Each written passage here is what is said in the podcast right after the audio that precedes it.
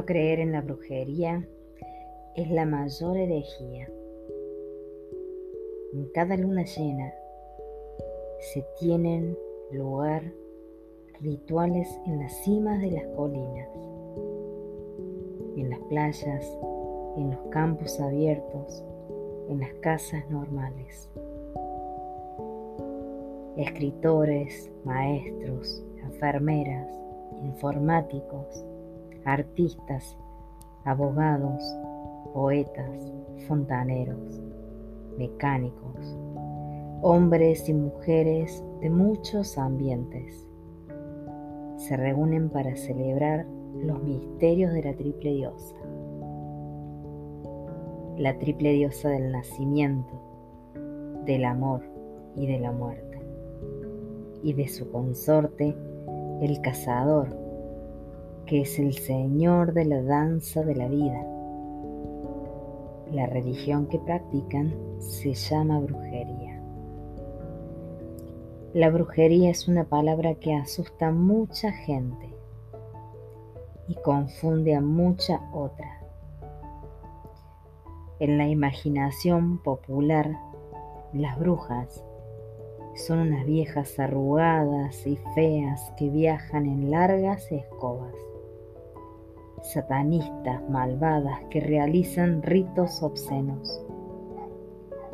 Se cree que las brujas modernas pertenecen a un culto extraño que se ocupa principalmente de lanzar maldiciones a sus enemigos, pinchando imágenes de cera con alfileres y carentes de la profundidad, la dignidad, la seriedad del propósito de una verdadera religión. Pero la brujería es una religión, quizá la religión más antigua que existe en Occidente. Sus orígenes son anteriores al cristianismo, al judaísmo, al islam, al budismo y al hinduismo es muy distinta de las llamadas grandes religiones. La religión antigua, como nosotros la llamamos, está más cerca del espíritu de las tradiciones de los indios nativos norteamericanos o del chamanismo del Ártico. No está basada en un dogma o en una serie de creencias ni en escrituras, ni en un libro sagrado revelado por un gran hombre. La brujería toma sus enseñanzas de la naturaleza y busca su inspiración en los movimientos del sol, de la luna, de las estrellas, en el vuelo de los pájaros, en el lento crecimiento de los árboles y en los ciclos estacionales. Según nuestras leyendas, la brujería comenzó hace más de 35.000 años, cuando la temperatura de Europa empezó a caer y los grandes mantos de hielo se extendieron lentamente hacia el sur en su último avance. En la rica tundra entremezclándose con la vida animal, pequeños hombres cazadores seguían a los renos que corrían libres y a los bisontes. Estaban armados únicamente con las armas más primitivas, pero algunos de los miembros de los clanes tenían un don y podían llamar a las manadas. Estas manadas podían acudir junto a un precipicio o a una trampa donde los animales en sacrificio espontáneo se dejaban atrapar. Estos sabios chamanes podían sintonizar con los espíritus de los animales, de las manadas, y al hacerlo eran conscientes del ritmo pulsante que infunde toda vida. La danza de la doble espiral, del girar hacia adentro y volver a girar hacia afuera. no expresaban esta comprensión intelectualmente, sino con imágenes. La diosa madre, la dadora de vida, que trae toda vida a la existencia, y el dios enastado, cazador y casado, que atraviesa eternamente las puertas de la muerte para que la nueva vida pueda continuar. Los hombres chamanes se vestían con pieles y cuernos, identificándose con el dios y las manadas, pero las sacerdotisas, mujeres, presidían desnudas, encarnando la fertilidad de la diosa. La vida y la muerte eran una corriente continua. Los muertos eran enterrados como si estuviesen durmiendo en un útero, rodeado de sus herramientas y ornamentos, para que pudiesen despertar en una nueva vida. En las cuevas de los Alpes se colocaban los cráneos de los grandes hombres en los nichos, donde se pronunciaban oráculos que guiaban a los clanes en el juego. En las charcas de las tierras bajas, las hembras de los renos con las barrigas llenas de piedras que representaban las almas de los venados eran sumergidas en las aguas del vientre de la madre para que las víctimas de la cacería renacieran. En Oriente, en Liberia y Ucrania, la diosa era la dama de mamuts. Se los tallaba en piedra con grandes curvas hinchadas que representaban los dones de la abundancia. En Occidente, en los grandes templos de las cuevas del sur de Francia y de España, sus ritos se celebraban en las profundidades de los vientres secretos de la tierra, donde sus grandes fuerzas polares eran pintadas como bisontes y caballos superpuestos, emergiendo de las paredes de las cuevas como espíritus en un sueño.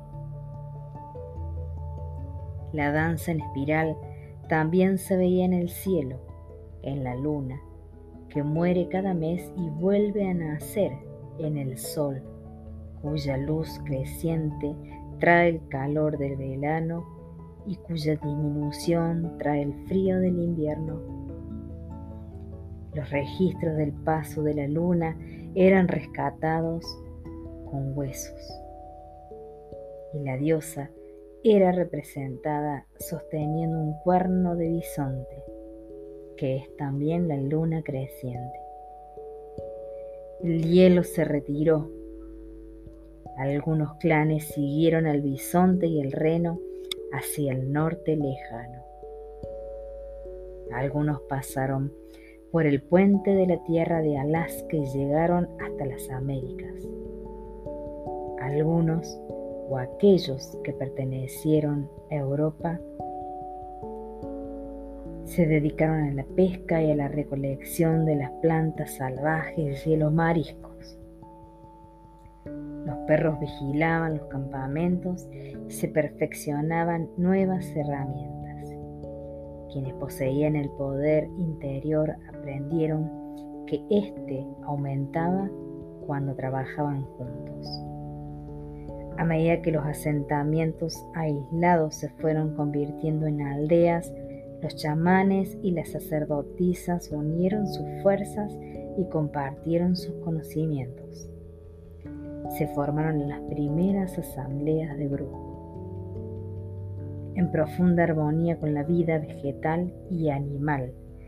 Domesticaron lo que antes cazaban y criaron ovejas, cabras, vacas y cerdos, a partir de sus primeros salvajes.